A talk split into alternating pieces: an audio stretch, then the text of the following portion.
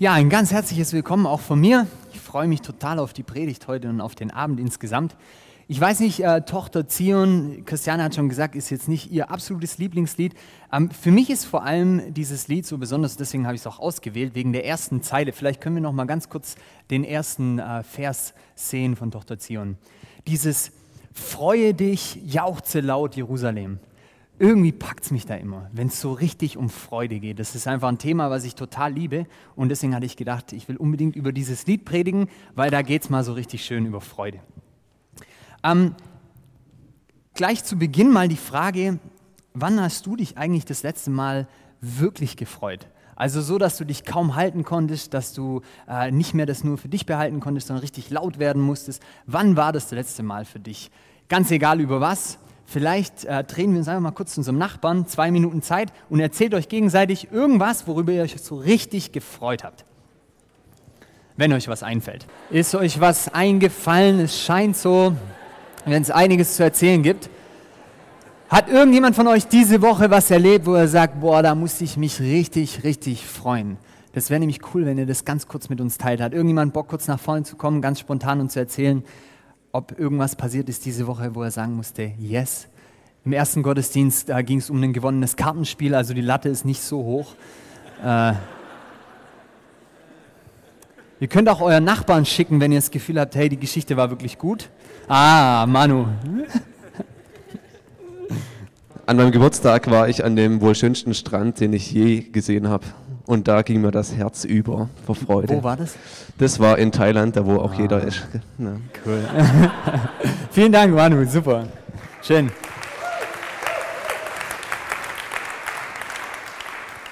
Ich habe mir auch überlegt, wann ich mich das letzte Mal so richtig äh, heftig gefreut habe.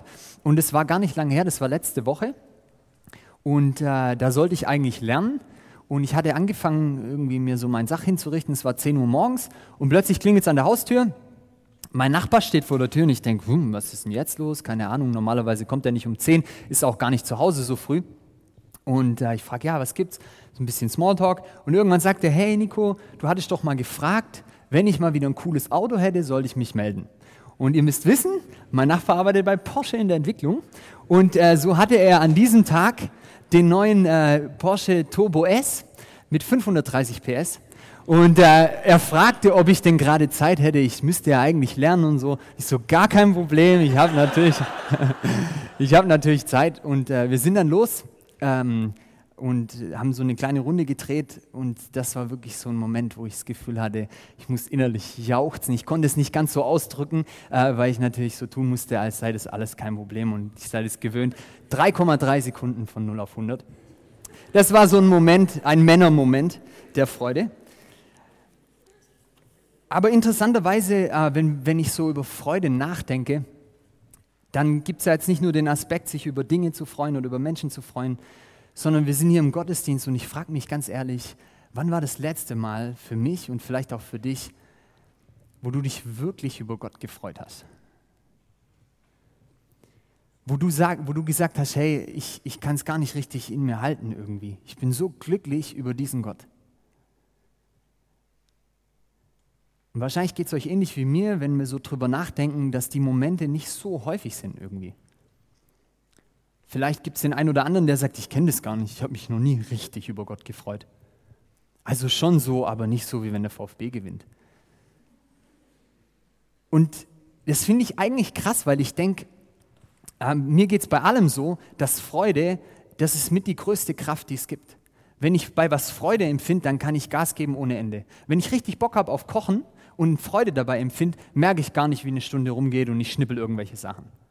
Wenn ich keine Freude habe, dann habe ich nach fünf Minuten so keinen Bock mehr, äh, dass ich mich durchquäle und wird so richtig zäh. Und ich glaube, so kennt ihr das auch bei ganz vielen Dingen und in vielen Situationen. Wenn wir Freude haben, auch beim Lernen oder wo auch immer, läuft es. Und wenn sie fehlt, dann wird es so richtig träge. Ich denke, dass das im Glauben eigentlich genauso ist. Wenn wir Bock haben auf Gott, wenn wir uns richtig freuen über ihn, wenn wir richtig begeistert sind, dann macht Christsein Spaß. Und dann geht es richtig voran. Aber wenn das fehlt, dann wird Christsein sehr, sehr anstrengend.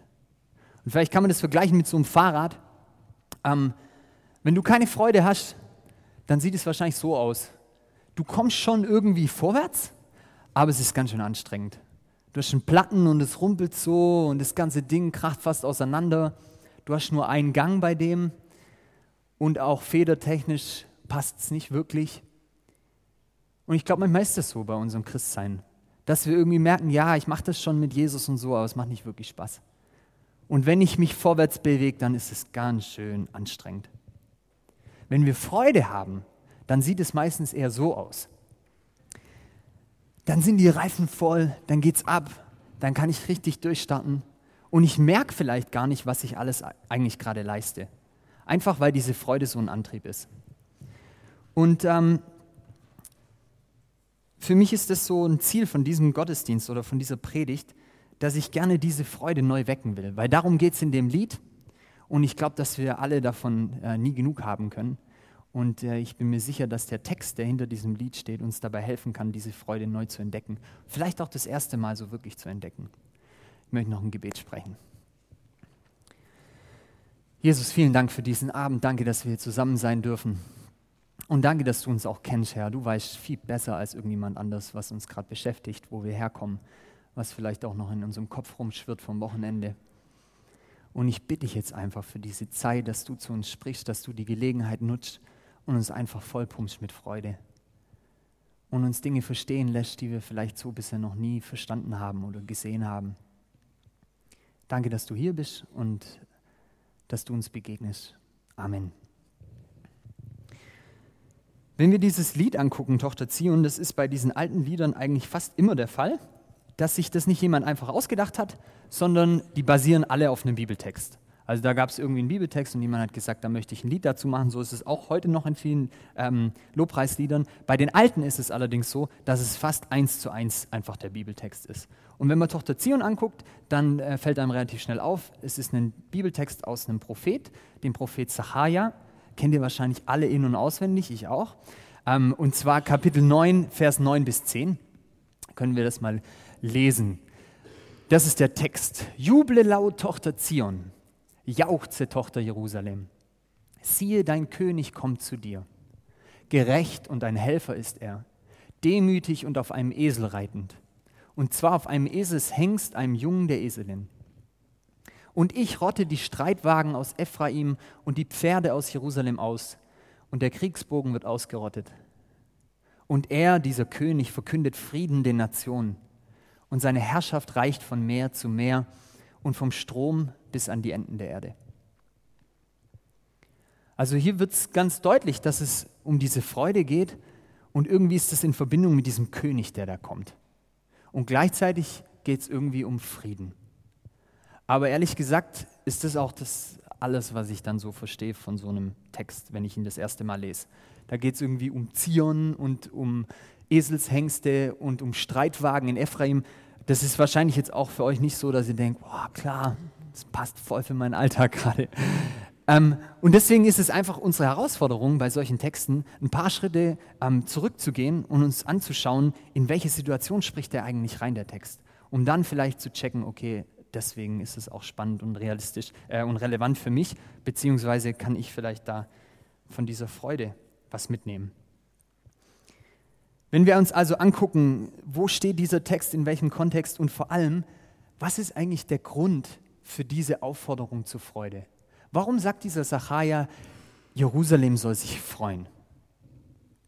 Da müssen wir ein bisschen verstehen, wie die Zeit damals so war. Und da merken wir, oder da habe ich gemerkt, das ist eigentlich gar nicht so anders wie heute auch. Israel, das Volk Gottes, ist so wie wir auch immer angewiesen auf Leute, die es leitet, auf Führer. Und das ist einfach bei uns im Leben ganz normal, dass eigentlich schon, wenn wir auf die Welt kommen, geht's los. Dann haben wir unsere Eltern, auf die sind, von denen sind wir abhängig, dass die gut für uns sorgen. Dann kommen wir in die Schule oder in den Kindergarten, sind wir abhängig von den Leuten, dass die uns gut leiten. Dann kommen wir in die Schule, das sind unsere Lehrer, unsere Profs in der Uni oder in der Ausbildung. Dann im, im Job total krass, der Chef aber dann natürlich auch noch auf anderen Ebenen. Dann gucken wir, haben wir einen Bürgermeister und dann haben wir irgendwie einen Stadtrat, einen Ministerpräsidenten, eine Bundeskanzlerin. Überall in unserer Gesellschaft sind wir angewiesen auf Leute, die uns leiten. Wir können das gar nicht hinkriegen, irgendwie alles alleine zu ordnen, dafür sind wir zu klein und deswegen brauchen wir Leute, die uns anleiten. Genauso wie eine Gemeinde funktioniert einfach auch nicht so, sondern braucht Leute, die vorausgehen. Und so war es damals auch in Israel, dass ähm, dieses Land abhängig war von den Leuten, die es geführt hat. Und ich weiß nicht, wie es bei euch ist, aber es gibt ja Menschen, die dich relativ gut voranbringen und andere, die dir eher Klötze in, den Weg legen. Und es fängt eigentlich schon bei den Eltern an. Du bist ziemlich abhängig davon, wie dich deine Eltern führen. Und manche von euch hatten richtig coole Eltern, die vorangegangen sind und ihr immer so das Gefühl hattet, hey, ich brauche den eigentlich nur hinterhergehen. Als kleines Kind machst du ja eh nur das, was du irgendwie siehst, dass andere dir vormachen. Und wenn ich diesen Weg hinterhergehe, dann komme ich an so einen richtig coolen Ort. Manche von euch hatten genau das Gegenteil. Ja, das Gefühl, nach wenigen Jahren, meinen Eltern kann ich überhaupt nicht vertrauen. Wenn ich denen hinterhergehe, dann wird es richtig schlecht dann lande ich in Gewalt und in, äh, was weiß ich, vielen üblen Sachen. Und manche von uns vielleicht hatten gar niemand, der voran, voran herausgegangen ist. Vielleicht hatten wir zwei Eltern, aber wir hatten gar nie einen Vater, der irgendwie Verantwortung übernommen hätte, sodass wir hätten sagen können, okay, ich habe jemanden, an dem ich mich orientieren kann. Und ich glaube, genauso ist es für Israel auch gewesen in der Geschichte, dass sie immer angewiesen war auf die, die vorne rangehen. In dem Sinne, dass wir manchmal wie kleine Schafe sind und wir brauchen jemanden, der uns den Weg weist. Für mich war das, ich glaube, in der Pubertät ist es relativ schnell so, dass man sich dann, wenn die Eltern nicht mehr so cool sind, irgendwelche anderen Vorbilder sucht. Und obwohl man es vielleicht nicht merkt, sind es doch auf irgendeine Art und Weise für uns Leiter, weil wir uns ja anpassen an diese Idole. Bei mir im Zimmer hing über Jahre alles voll mit einem Typ, vielleicht können wir da mal ein Bild sehen, ähm, Tupac. Und da ich auch aus dem Ghetto komme, ähm, Filderstadt, und in Stuttgart geboren bin, habe ich gedacht, wir sind eigentlich direkte Homies und äh, ich kann extrem viel von ihm lernen. Aber ich muss ehrlich sagen, dieser Mann hat mich voll geprägt, weil ich gedacht habe, ja, das ist mein Idol, das ist mein Vorbild. Und dementsprechend bin ich ihm hinterhergegangen. Ich kannte ihn nicht persönlich, aber wenn er über irgendwelche Sachen gerappt hat, wie er mit Frauen umgeht oder wie er sein Leben gestaltet oder was er mit seinem Geld alles macht, dann habe ich irgendwie versucht, das auch zu kopieren. Meine Frau hatte äh, sowas ähnliches, bei ihr war es Kelly Family, sie ist heute nicht da. Deswegen kann ich das so sagen. Und ihr hattet wahrscheinlich auch so richtig peinliche Sachen. Aber ähm, diese Dinge prägen uns. Und ich glaube, dass das für Israel ganz ähnlich war, dass sie immer angewiesen waren auf die Könige und auf diese Führer, von denen sie lernen konnten. Ähm, um zu checken, wie dieser Text wirklich funktioniert, müssen wir wissen, wann, zu welchem Zeitpunkt befinden wir uns eigentlich gerade. Und ich möchte euch jetzt ein bisschen mit reinnehmen in diese Geschichte von Israel, um das nachvollziehen zu können, weil ich glaube, dass der Text dann richtig lebendig wird und dass wir dann auch verstehen, wie diese Freude in unserem Leben vielleicht ganz neu zustande kommen kann. Und dazu möchte ich euch ähm, ein bisschen was erzählen. Und zwar war es so, vielleicht können wir mal die erste Folie sehen von diesem Zeitstrahl. Lasst euch nicht erschrecken, ihr müsst es nicht alles checken, ich versuche es zu erklären. Ähm, die Geschichte Israels fängt an mit der Schöpfung in Genesis und dann kommt Abraham und die ganzen Väter. Ja, das ist die Väterzeit. Dann kommt die Zeit in Ägypten mit dem Exodus, das ist die Mosezeit. Dann kommt die Josua-Zeit, wo es dann so langsam in das heilige Land Israel reingeht. Und dann kommt so eine Zwischenzeit, wo Israel nicht wirklich einen Führer hatte, sondern immer für wenige Wochen oder Jahre einen sogenannten Richter zur Verfügung gestellt hat von Gott, der sie dann geleitet hat. Und an diesem Punkt, am Ende der Richterzeit, ist ein ganz, ganz spannender Einschnitt in der Geschichte Israels. Und zwar gab es die große Debatte, bis dahin hatte Israel keinen König. Die hatten niemand der sozusagen Israel offiziell geführt hat, ein Bundeskanzler oder Ministerpräsident, sondern für Israel war das Besondere, dass Gott derjenige war, der für dieses Land die Verantwortung getragen hat und es geführt hat. Aber dann kam dieser Tag, wo Israel gesagt hat, hey, wir wollen das so wie alle anderen um uns herum auch. Wir haben keinen Bock mehr, dass wir immer angewiesen sind auf das, was Gott machen will oder wo der uns hinführt, sondern und wir wollen nicht irgendwie durch irgendwelche Propheten hören, sondern wir wollen auch einen König. Und dann gehen sie zu Samuel und sagen, hey, wir wollen einen König. Und die hatten bis dahin noch nie einen König. Und dann lesen wir ähm, im 1. Samuel, vielleicht können wir das mal sehen, wie sie doch, wie sie jetzt da bitten um diesen König. Hey, setz uns doch einen König über uns, damit er über uns Richter sei, wie es bei allen Nationen ist. Der Herr aber sprach zu Samuel, höre auf die Stimme des Volkes in allem, was sie dir sagen. Denn nicht dich haben sie verworfen, sondern mich haben sie verworfen, dass ich nicht König über sie sein soll. Und ein paar Verse später spricht Samuel, ihr sagtet zu mir, nein, sondern ein König soll über uns herrschen, obwohl doch der Herr euer Gott euer König ist. Also am, ganz am Anfang dieser Geschichte kommt der Punkt, wo sich entscheidet, wie geht es weiter. Wer führt Israel? Und Israel entscheidet sich für die Könige aus ihren eigenen Reihen. Und Gott sagt, Leute, schlechte Idee, das wird nicht klappen. Ich bin derjenige, der euch wirklich zu den guten Plätzen führt. Vertraut mir, so wie ich euch bisher geführt habe und aus Ägypten rausgeholt habe. Vertraut mir. Und die Israeliten sagen, nein, wir wollen das. Und Gott sagt am Ende voller Geduld, okay, dann Samuel, gib ihnen diesen König, salbe diesen König, aber ihr könnt ganz von Anfang an wissen, dass ihr damit mich verworfen habt. Und dann geht es weiter in dieser Geschichte, geht es los mit den Königen. Der erste König ist Saul, dann kommt David, dann kommt Salomo. Und äh, auf der nächsten Folie ähm, sehen wir eine Liste von allen möglichen Königen, die ihr bitte jetzt auswendig lernt. Ihr habt fünf Minuten. Ähm, Nein, Spaß. Auf jeden Fall äh, soll es mal nur so einen Eindruck vermitteln, wie sich das entwickelt hat, diese Entscheidung, einen König haben zu wollen. Unendlich viele Querelen und Tragödien und Putsche und Ermordungen. Und am Ende, unterm Strich, kam immer raus, dass das Volk gelitten hat. Dass sie keinen guten Führer hatten, dass sie niemand hatten, der sie wirklich zum Leben geführt hat sondern es gab immer wieder Probleme und dann hat der den ermordet und der hat den unterdrückt und der hat das Volk ausgenutzt. Und dann kommt auch der erste große Zusammenbruch, 722 steht in der Mitte, Fall Samarias. Das ist so, ähm, hier, Israel hat sich ja geteilt relativ schnell, weil die es nicht miteinander ausgehalten haben unter dem, einem der ersten Königen ins Nordreich und ins Südreich.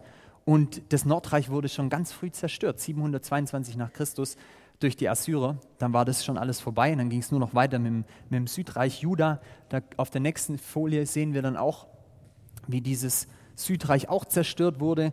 587 Fall Jerusalems.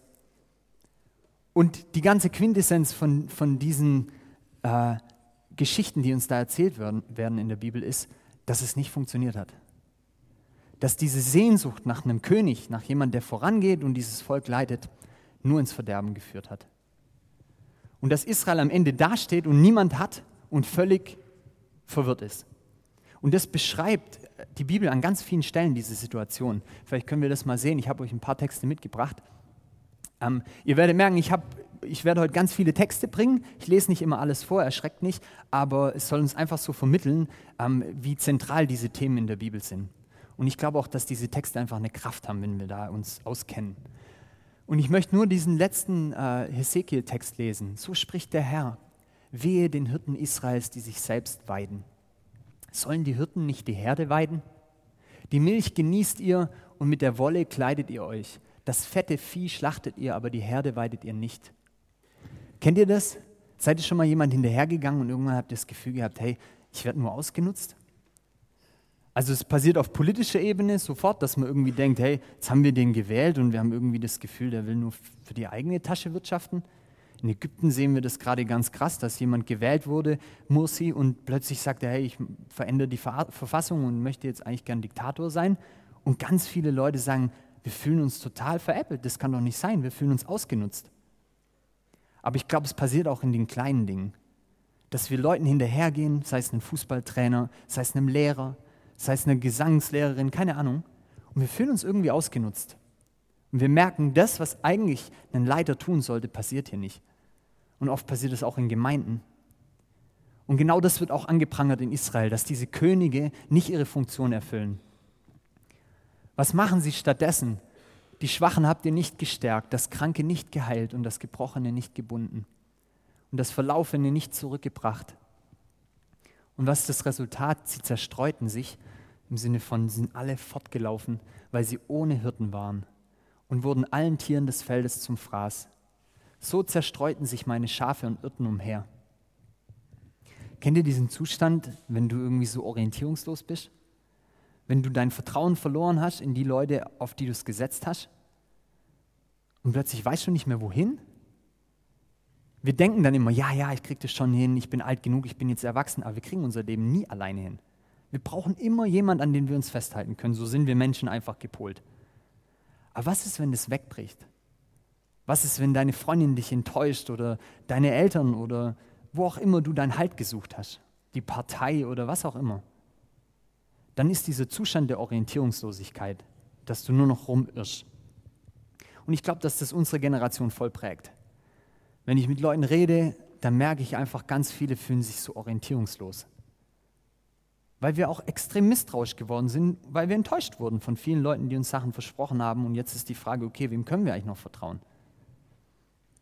Die Situation kennt Israel auch. Und die Propheten haben das angeprangert und haben gesagt, hey, so kann es nicht weitergehen. Eure Könige sind keine guten Führer. Und gleichzeitig parallel zu dieser Entwicklung findet eine andere Entwicklung statt in diesem Land. Und zwar, dass immer wieder Propheten kommen und sagen, hey, eines Tages wird der wahre König kommen. Ich sehe, dass das alles nicht klappt mit dem, was bisher lief, aber eines Tages kommt jemand und dem könnt ihr vertrauen. Weil dieser jemand will nur das Beste für euch. Der wird euch nie verführen, der wird euch nie enttäuschen, der wird euch nie alleine lassen. Und so entwickelt sich so eine Verheißungskultur in diesem Land. Und überall, in jedem Propheten finden sich diese Schriften, äh, diese Stellen, wo ein Prophet sagt, hey, eines Tages kommt er. Und es war klar, der Einzige, der das sein kann, ist Gott selbst. Der Einzige, der wirklich für uns Menschen so Verantwortung übernehmen kann, dass er alles im Blick hat und gleichzeitig uns völlig selbstlos liebt und uns das gibt, was wir brauchen, ist Gott. Und so lesen wir das zum Beispiel ähm, auf der nächsten Folie an ganz vielen Stellen, ich lese es nicht alles vor, wo von der Rede ist, dass da einer kommt, ja? Dieser Friedefürst in Jesaja 9 oder dieser, dieser neue König, der kommt. Oder dann in Hesekiel 34, wunderschön, ich werde einen Hirten über sie einsetzen, der wird sie weiden. Ich selbst will sie lagern. Und dann ganz am Ende, und ich werde einen Bund des Friedens mit ihnen schließen. Das ist ein ganz zentrales Motiv, dass diese Sehnsucht der Menschen nach einem, der wirklich vorne rangeht und der man vertrauen kann, dass diese Sehnsucht eines Tages erfüllt wird. Und viele von uns haben diese Sehnsucht, glaube ich, begraben, weil wir so schlechte Erfahrungen gemacht haben mit unseren Eltern und mit allen möglichen anderen Instanzen, Politik sowieso. Wenn man die Wahlbeteiligung anguckt, merkt man sofort, dass die Leute überhaupt kein Vertrauen haben. Aber ich glaube, tief in unserem Herzen ist bei jedem die Sehnsucht da, dass es jemanden gibt, der uns führt und dem wir vertrauen können. Und wenn wir hinterhergehen, dass das funktioniert, dass der uns zu richtig tollen, saftigen Wiesen führt. Und dass da Leben ist und dass da Sicherheit ist. Und genau davon redet dieser Sacharja-Text. Wir finden, befinden uns nämlich an einer ganz spannenden Stelle bei diesem Text, wenn wir den letzten Zeitstrahlfolie nochmal sehen. Wir befinden uns ganz am Ende von dieser Geschichte Israels. Ja? Es war all dieses Zeug mit den, äh, mit den Königen, up and down und dann die Zerstörung von, vom Nordreich, die Zerstörung vom Südreich, über hunderte Jahre. Und jetzt kommt dieser Prophet Zacharia ganz am Ende, zur Zeit ungefähr 515, und sagt in diese Situation hinein, Leute, haltet eure Hoffnung wach, jubelt, jauchzt, der König wird kommen. Und damit ist Gott selbst gemeint. Und er spricht es den Leuten zu in dieser Situation, wo alles so schwierig aussieht und so verloren. Und er sagt, es ist versprochen und es wird passieren. Und nicht nur, es kommt nicht irgendjemand, sondern es kommt der Friedefürst. Es kommt der Beste, den es gibt. Wenn der an die Macht kommt, dann geht es allen gut. Können wir den Sacharja-Text nochmal sehen, bitte? Und vielleicht wird jetzt deutlicher, warum das so eine Freudenbotschaft ist. Warum Zachariah sagt, ihr müsst euch jetzt freuen. Weil ich sehe was, was ihr noch nicht seht. Ihr denkt, ihr seid völlig führerlos, aber ich verkündige euch, eines Tages kommt einer. Deswegen freut euch jetzt schon. Ihr seid nicht verloren. Gott hat euch nicht vergessen. Und er sagt zu ihnen, und wenn dieser jemand kommt, dann wird es keinen Krieg mehr geben. Dann werden die Streitwagen weggetan und dann wird es wirklich einen Frieden geben. Und noch was, dieser jemand, der da kommt, der ist demütig. Der kommt auf einem Esel geritten und nicht auf einem fetten Schlachtross. Und er kommt zu dienen. Und damit lebt dieses Volk, ja. Wir sind jetzt im Jahr 500 und sie wissen, dass es uns verheißen und wir stellen uns darauf und wir glauben daran, dass Gott uns nicht alleine lässt, sondern dass er kommt. Und jetzt ist die spannende Frage, was ist dann passiert? Ähm, ehrlich gesagt, eine ganze lange Zeit nichts. Und ihr müsst euch vorstellen, was passiert in so einem Volk, wenn du diese, diese Hoffnung in dir trägst, diese Verheißung, aber es passiert nichts. Dann wartest du immer sehnsüchtiger von Jahr zu Jahr. Und so passiert nichts, noch ein Jahrhundert und noch ein Jahrhundert und noch ein Jahrhundert. Und plötzlich tritt dieser Mann Jesus auf. Und die Situation ist eine ganz spannende, weil überall im Volk ist diese Erwartung da, wann kommt der Hirte, wann kommt der König, wann kommt diese Figur, wann kommt dieser Messias, der uns führen wird, der selber Gott ist, der uns leiten wird zu den guten Plätzen. Und dann kommt Jesus und sagt, hey, die Zeit ist erfüllt, Markus 1.14. Jetzt bricht die Königsherrschaft Gottes an. Und er sagt, wenn ihr mich seht, dann seht ihr den guten Hirten. Und er nimmt genau diese Sachaja-Stelle auf, wenn er in Jerusalem einzieht und sagt, ich bin dieser König, auf den ihr gewartet habt.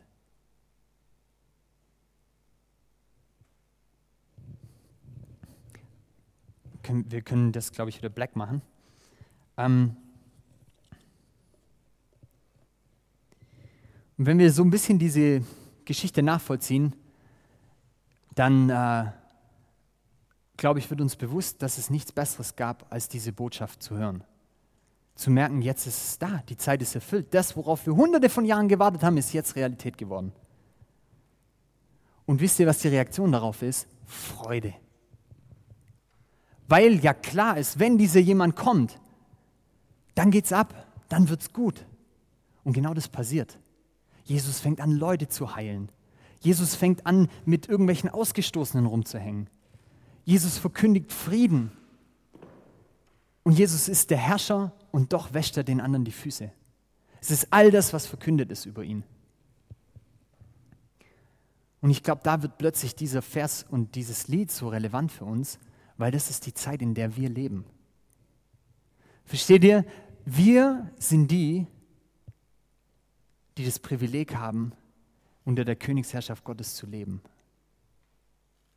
Gott hat seine Herrschaft angetreten. Und es ist nicht mehr so, dass wir niemanden haben, der uns vorangeht und der uns irgendwie weiß und der uns zu den guten Quellen führt, sondern wir haben jemanden, der uns vorangeht. Und es gibt nichts Schöneres, als das zu erkennen im eigenen Leben, weil dann diese Orientierungslosigkeit aufhört. Und weil dann dieser Unfriede und dieses Gehetztsein und dieses sich selber irgendwie um sich selber mühen und kämpfen, dass man irgendwie zurechtkommt, das hört auf. Weil du merkst, warte mal, Jesus hat die Herrschaft angetreten und er ist der König über mein Leben und er kümmert sich um mich. Ich habe mal eine echt, ich weiß nicht, vielleicht habt ihr auch schon voll die guten Erfahrungen gemacht mit Leuten, die tolle, tolle Leiter waren, tolle Führer, tolle Politiker gibt es auch. Ich habe mal eine coole Erfahrung gemacht, ähm, als wir in, äh, letztes Jahr über Weihnachten in Afrika waren, äh, waren wir auf einer Safari in Sambia. Und äh, wenn jemand schon mal auf einer Safari, wer war schon mal auf einer Safari? Nicht schlecht. Äh, wenn, wenn man auf einer Safari ist, ist man total angewiesen auf den Guide, auf denjenigen, der einen da rumführt in dem Auto. Und wir hatten einen richtig coolen Guide, der hieß Moses, war unglaublich schwarz, äh, habe ich noch nie gesehen, äh, war äh, ein total herzensguter, lieber Mensch. Und ähm, wir waren echt einfach abhängig von dem, okay, wo führt er uns hin? Und er hatte die Gabe, irgendwie immer zu wissen, wann er wo an welchem Platz sein musste mit unserem Jeep. Und ganz oft war es so, kann, also da ist ja so ein Riesenpark dann irgendwie und da sind halt alle möglichen tollen Tiere und die wirklich tollen, die sind schon ein bisschen versteckt. Zum Beispiel der Leopard. Und jeder will einen Leopard mal sehen, also ich zumindest. Und äh, die Frage ist, okay, wie machen wir das? Und dann hat er immer gesagt, hey, wartet mal ab, wartet mal ab. Ich weiß schon, wenn dann die Löwen dahin laufen und wenn die Elefanten das machen und so, dann weiß ich, der Leopard ist irgendwo da, keine Ahnung. Und dann war es oft so, dass die anderen Jeeps an uns vorbeigeheizt sind und er immer nur gesagt hat, hey, lasst die ruhig vorbeifahren, die wissen nicht, wann er kommt. Und wir haben dann da gewartet und gewartet und so. Und es war immer so, dass der Mann recht hatte. Irgendwann kam dann dieser Leopard aus irgendeinem Baum gesprungen und ich weiß nicht, woher er das wusste, ob er das abgesprochen hat oder so. Auf jeden Fall äh, hatte er so ein Wahnsinnsgespür dafür. Und mit der Zeit ist ein Vertrauen gewachsen. Wenn Moses sagt, wir fahren dahin, dann hat keiner gesagt, hm, da waren wir doch schon, sondern okay, wir gehen dahin, da ist Gutes. Und ich glaube, genauso soll es in unserem Leben auch sein, dass wir verstehen, Jesus hat die Herrschaft angetreten in unserem Leben und das heißt, wir dürfen vertrauen. Das heißt, wir dürfen wirklich vertrauen, dass er sich um uns kümmert.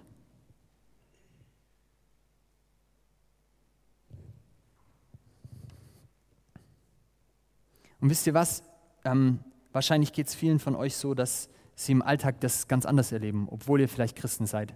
Dass ihr merkt, hey, okay, das stimmt vielleicht alles mit dem Jesus, mit dem Frieden, aber ich erlebe das ganz oft anders. Und ich möchte euch einfach heute Abend herausfordern, dass wir das neu glauben und neu vertrauen, dass wir wirklich versorgt sind von diesem Gott. Und dass dieser König uns zum Frieden führt. Das ist seine Aufgabe.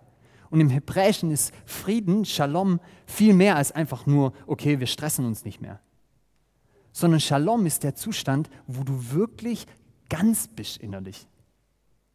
Hattest du schon mal so einen Moment, wo du, wo du dich einfach ganz gefühlt hast, unabhängig von deinen Umständen? Mir ging das neulich wieder so, wenn ich, ich gehe oft spazieren und äh, ist wahrscheinlich bei, wie bei euch auch, es gibt nie einen Tag, wo du gar keine Herausforderungen hast. Es ist einfach immer irgendwas. Und ich glaube, das ist halt so im Leben.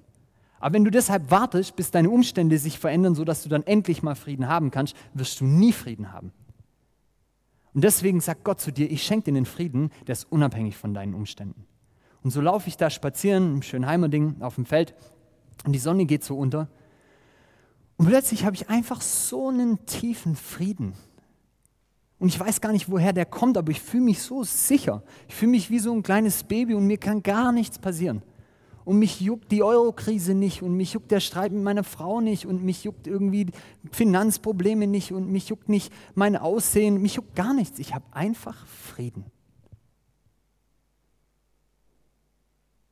Der eine oder andere hat es wahrscheinlich schon erlebt und es ist so was Wohltuendes, weil es dich wie so rausreißt aus diesem ganzen Hektikstress, der überall in unserer Welt tobt.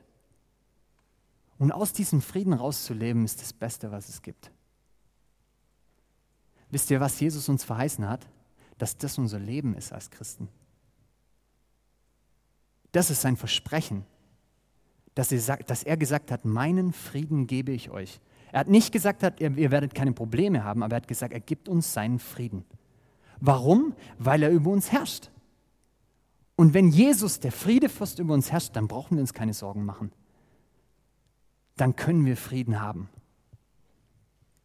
Und bei mir passiert einfach, das ist wie eine Kettenreaktion, wenn du im Frieden bist, dann ist das nächste, was folgt, Freude.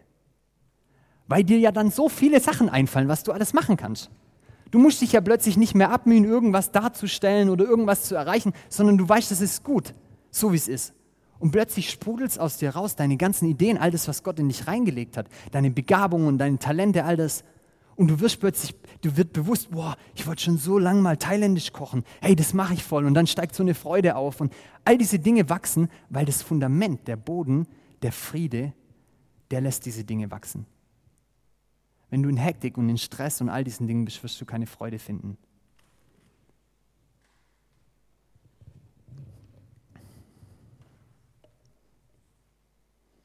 Und das möchte ich uns heute einfach mitgeben, dass das Geschenk Gottes an uns ist, dass wir in dieser Friedenszeit leben, wo der König seine Herrschaft angetreten hat. Und wenn du das nächste Mal in einer Situation bist, wo du sagst, hey, ich bin so richtig Depri, ich kotze einfach alles an und ich fühle mich so niedergeschlagen, dann, dann, dann nimm diesen Vers, Sacharja 9, und sag ihn dir hundertmal. Sag zu deiner Seele, jauchze, juble, freu dich, weil der König ist zu dir gekommen. Du hast jemanden, der dir vorne rangeht, du musst dir keine Sorgen machen.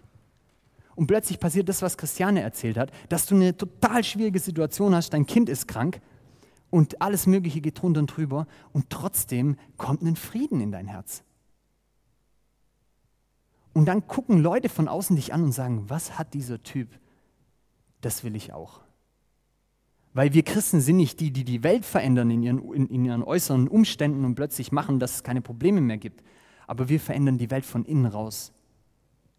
Indem wir die sind, die reingehen in Situationen, wo andere durchdrehen und wir haben Hoffnung, weil wir nicht allein unterwegs sind. Wenn wir wissen, der König regiert über mich und über mein Leben und bringt mich in Frieden, dann kann ich voller Selbstbewusstsein und Selbstvertrauen reingehen in diese schwierigen Situationen. Für mich ist es zum Beispiel ganz ehrlich gesagt immer wieder beim Predigen so.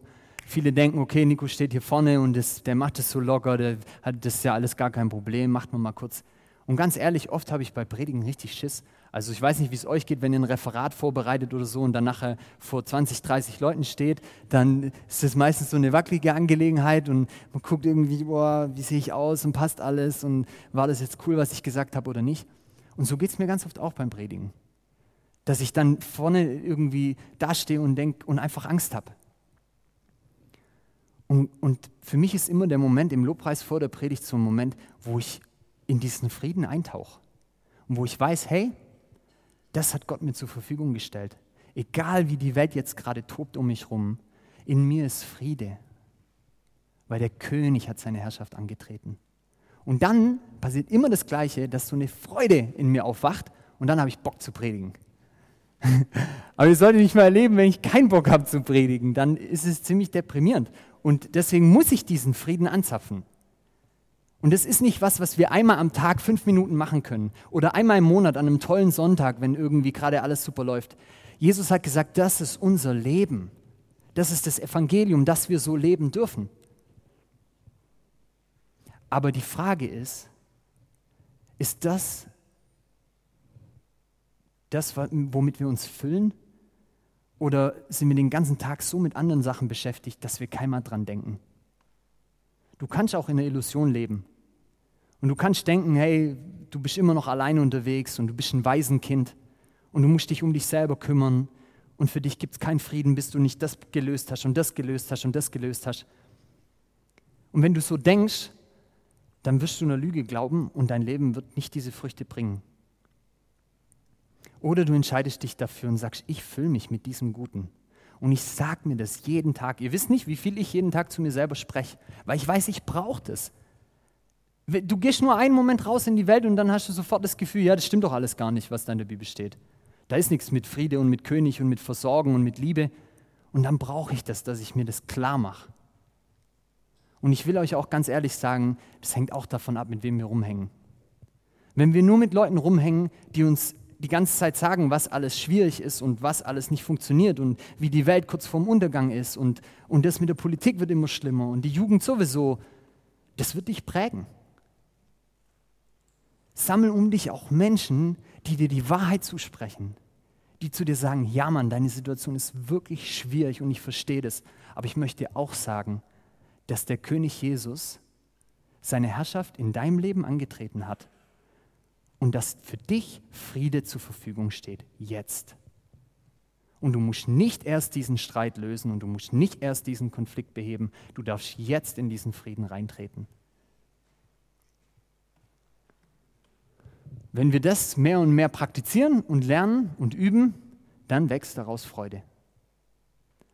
Und dann macht es Sinn, dass Zachariah uns zuruft, jauchze, juble, so wie bei einer Porsche-Fahrt. Denn dein König ist gekommen.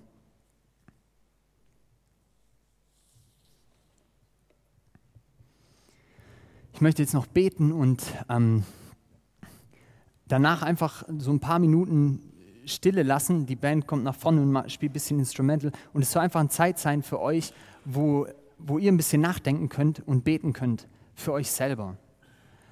Und ich möchte euch einfach ermutigen, ähm, dass wenn ihr merkt, hey, ich lebe so oft in einer anderen Realität, ich habe oft überhaupt keinen Frieden, manchmal über Wochen lang, legt es Gott hin und sagt, hey, ich möchte, dass diese Realität, von der ich da gehört habe, dass der König gekommen ist, dass das in meinem Leben Realität wird. Sag das Jesus und ich verspreche dir, dass er das verändert und dass du eine Sehnsucht kriegst, das mehr und mehr zu suchen. Vater, vielen Dank für diesen Abend. Und Jesus, ich danke dir dafür, dass du der Friedefürst bist. Und du siehst, wie oft es in unseren Herzen so wild ist und so tobt. Und wir haben überhaupt keine Möglichkeit, diesen Frieden anzuzapfen und fühlen uns so verirrt und orientierungslos. Und wissen nicht, wie wir die Sachen lösen sollen. Und ich bitte dich, dass du jetzt mit deinem Frieden kommst, Herr. Und uns jetzt ausfüllst, ganz egal, was die Situation ist. Egal, was wir mitgebracht haben, egal, was noch nicht gelöst ist. Vater, füll du uns jetzt mit deinem Frieden, den du uns verheißen hast und den du erkauft hast, Jesus. Und ich bitte dich, dass du diese Gemeinde veränderst, die Menschen, die hier sind, dass wir Menschen sind, die in diesem Frieden leben und dass auf diesem Fundament die Freude so richtig wachsen kann. Jesus, vielen Dank einfach, dass du das gemacht hast, dass du deinem Wort treu warst und dass du der Hirte bist, der der Beste ist, den es gibt.